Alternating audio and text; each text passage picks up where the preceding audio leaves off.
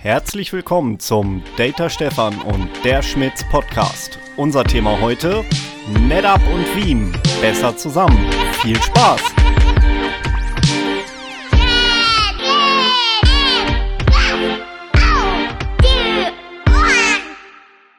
Hallo Stefan. Hallo André, grüß dich.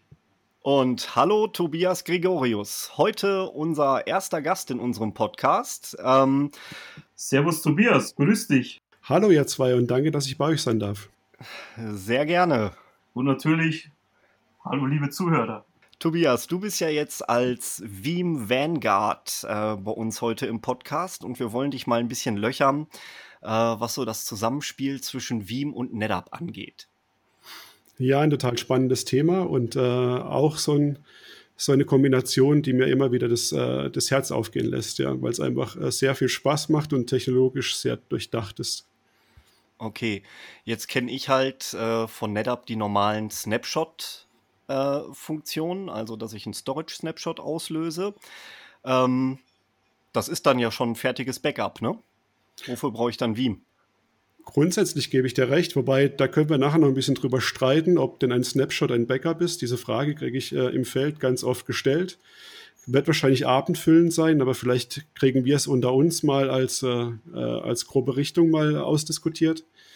Ähm, aber grundsätzlich, wenn man jetzt mal die äh, Veeam 321-Regel äh, betrachtet, ist äh, ein Snapshot natürlich nicht ein vollwertiges Backup, weil ich ja noch keinen Medienbruch durchgeführt habe und äh, im Falle eines Logikfehlers auf der NetApp mhm. natürlich meine Daten verlieren könnte. Bewusst konjunktiv eingesetzt. Das sehe ich auch so, ja.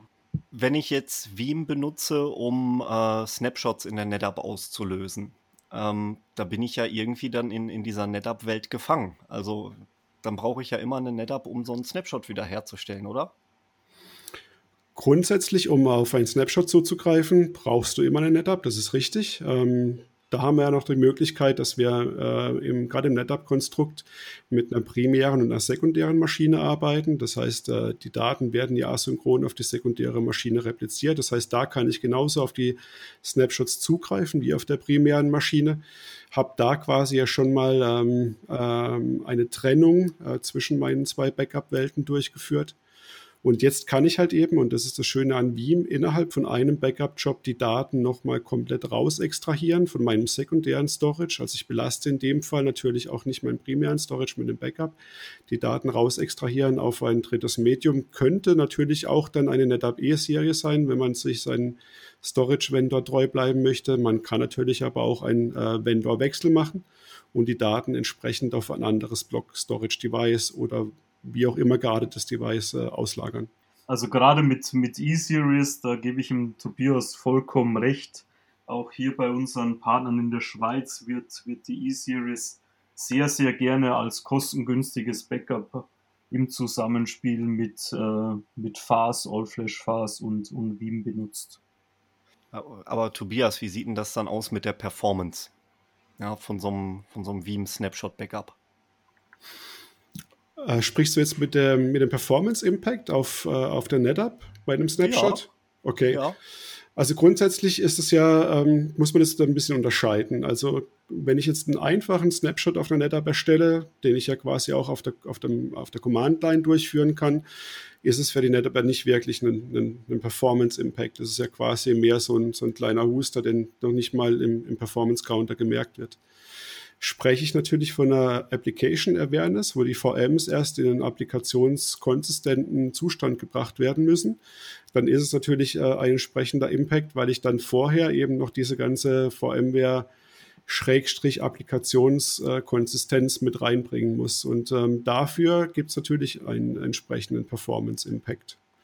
Den, den habe ich natürlich aber, egal wie ich das Backup durchführe. Und ähm, da hilft mir natürlich aber der NetApp Snapshot sehr stark.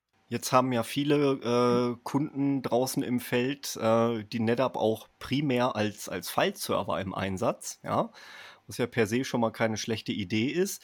Aber da gibt es halt immer das Thema, wie kriege ich das gebackupt? Und dann sehe ich solche Konstrukte, dass äh, manche Leute da noch ein, ein Backup-Exec im Einsatz haben, um damit per NDMP auf die NetApp zuzugreifen äh, und dann Veeam benutzen, um halt die virtuellen Maschinen zu sichern. Was hat sich denn da getan? Also wenn du mir die Frage vor einem Jahr gestellt hättest, dann hättest du voll in, äh, ins Herz getroffen. Da hätte ich tatsächlich keine vernünftige Antwort gehabt, außer der NDMP-Geschichte, die ich für kleine Umgebungen tatsächlich auch äh, manchmal herangezogen habe, aber es tatsächlich performance-technisch äh, eher im Grenzbereich war.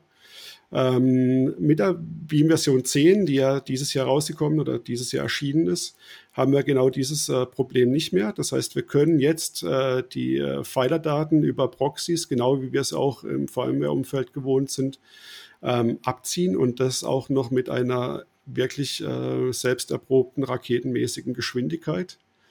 Äh, die Technologie ist relativ schnell erklärt. Äh, Veeam setzt dafür auf äh, Fingerprints, die sie auf Verzeichnisebenen, auf verschiedenen Verzeichnisbäumen-Ebenen durchführt und kann so relativ schnell identifizieren, in welchem Verzeichnis und auf welcher Datei sich was geändert hat und diese dann äh, explizit backuppen. Das bedeutet, ich habe quasi ein Incremental Forever. Korrekt. Okay. Ein Wermutstropfen gibt es allerdings noch, den möchte ich auch noch ansprechen. Ähm, diese Daten bekomme ich aktuell noch nicht auf äh, Tape, sondern äh, bekomme ich entweder auf S3 äh, äh, oder halt äh, nur auf äh, Block Storage gespeichert. Das heißt, das Tape-Backup ähm, im Filer-Bereich ist tatsächlich noch eine Baustelle, die vermutlich aber auch irgendwann gefixt werden wird, weil der Markt ein bisschen danach schreit. Denn lang lebe das Tape. Ja, ich habe äh, genau diese Situation jetzt auch bei einem äh, in, in, einer Kundensituation gehabt äh, und wir haben da Trick 17 gemacht. Ähm, wir haben nämlich ein File-to-Tape-Backup eingerichtet und haben als Quelle einfach die NetApp genommen. Ja. Ähm, Vorteil, ich kriege die Dateien auf Tape gesichert. Nachteil, ich habe quasi zwei Backup-Stränge. Ja, einmal den normalen File-Backup-Strang und einmal den File-to-Tape-Strang. Korrekt. In dem Fall musst du natürlich aber immer die komplette File-Backup-Geschichte vom Band zurücksichern, um auf einzelne Dateien zuzugreifen. Das muss natürlich dem Endanwender auch äh, bewusst sein. Ja, ich wollte es gerade noch mal sagen, gerade Tape äh, ist nicht tot zu kriegen, um da aus meiner IBM-Vergangenheit noch zu sprechen. Ähm, ein Medienbruch muss ja auch da sein, von daher wird es auch sehr oft so gemacht. Äh, wie lange habe ich jetzt eigentlich schon die Möglichkeit, mit, mit Wien das Ganze äh, in S3 zu sichern? Also die Möglichkeit gibt es tatsächlich schon seit der Version 9.5. Ähm, die wurden mit äh, ganz, ganz still und heimlich mit verschiedenen Update-Packs nachgeschoben. Ganz rund geworden ist das Thema aber erst mit der Veeam Version 10, wo ich sowohl ähm, einen Ausaltern, also kann man tatsächlich mit dem äh, Fabric Pool von NetApp vergleichen, äh, durchführen kann, wo ich quasi alte Backups automatisiert in S3 auslagern kann. Ich kann aber auch in der Version 10 jetzt neu quasi ein komplettes Copy to S3 durchführen und somit ähm, auch nochmal ähm, die 321-Regeln mit S3 komplett erfüllen und das innerhalb eines äh, Repositories oder innerhalb einer Repository-Konfiguration und muss mir im Backup-Job überhaupt keine Gedanken darüber machen. Das ist perfekt. Ich habe ich eben jetzt auch erst so so richtig wahrgenommen, auch durch, durch meine nette Bunvim-Partner, dass es erst so seit der Version 10 richtig vollendet ist. Das S3-Thema mit Veeam. Macht auch tatsächlich richtig Spaß. Ich habe schon mehrere Kunden mittlerweile zu S3 ähm, umgestellt und keiner davon äh, nimmt auch nur im Ansatz noch das Thema ähm, Tape in den Mund. Das sind ja sonnige Aussichten. Ich bin froh, wenn wir die Tapes irgendwann komplett los sind. Tobias, herzlichen Dank, dass du heute bei uns warst. Äh, ich denke, das ist wiederholungswürdig, ja, vielleicht auch mal über ein paar andere Themen zu sprechen. Äh, Stefan, auch dir herzlichen Dank und ich bin raus für heute. Vielen Dank, André, für die Einladung und äh, natürlich auch äh, an dich, Stefan, für die äh, Fragen und für die tolle Runde hier. Und ich kann nur sagen, jederzeit gerne wieder. Ja war sehr interessant für mich heute. Danke, Tobias, dass du unser erster Gastredner heute warst und natürlich an, an meinen Partner in Crime, André. War wieder gut heute und bis demnächst wieder. Danke fürs Zuhören. Macht es gut. Ciao. Macht's gut. Ciao, servus.